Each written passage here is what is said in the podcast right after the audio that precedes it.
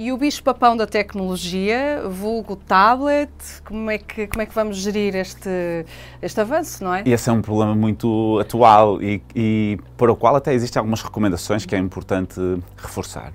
As crianças podem contactar com, com chamados ecrãs, mas a questão é que quando são muito pequeninas não tem grande benefício nisso e as recomendações da Academia Americana de Pediatria e a maior parte das sociedades científicas vão um bocadinho nessa onda e que me parece que faz todo o sentido, é que até aos dois anos é evitável o contacto com os chamados ecrãs. E os ecrãs incluem os tablets, os smartphones, as televisões, não vou chamar novas tecnologias às televisões. Sim, mas senão... ecrãs, ecrãs. Está bom.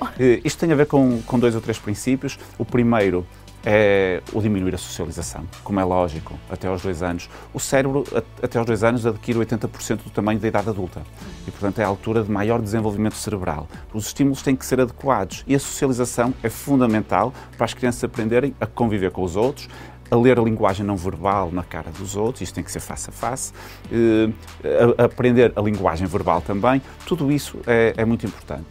E, e é uma altura em que, se calhar, o estímulo dos, dos ecrãs não é assim tão proveitoso quanto isso. Para além disso, também em termos de visualização tridimensional, em termos de profundidade, as crianças não desenvolvem olhar para um ecrã. Nós podemos ver uma esfera num ecrã, mas aquilo que vemos é um círculo. E, e, nós até podemos, a criança até pode estar a montar um puzzle num ecrã, mas não está a orientar as peças, não está a pegar, não está a perceber como é que encaixam. Tudo isto são estímulos que as crianças pequenas precisam de passar por eles. Mais tarde podem contactar com os ecrãs na mesma, mas se calhar até aos dois anos é mesmo uh, evitável.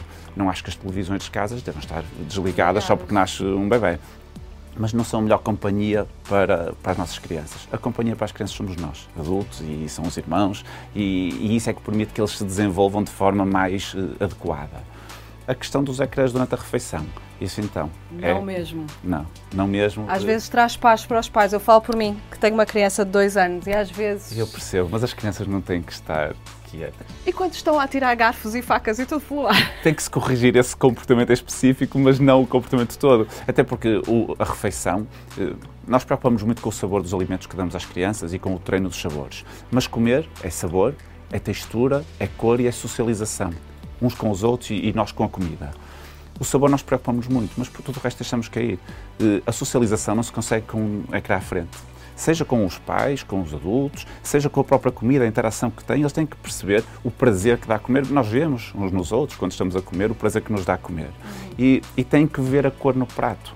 Porque senão, quando eles olham para o prato e veem coisas verdes, coisas vermelhas, coisas cor laranja, não gostam.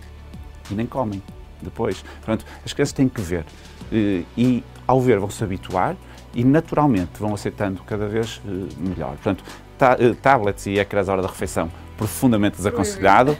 A partir dos dois anos, acho que sim, até há, até há aplicações e vídeos que são educativos, podem ter benefício, têm que ser usados com conta, peso e medida e no tempo certo.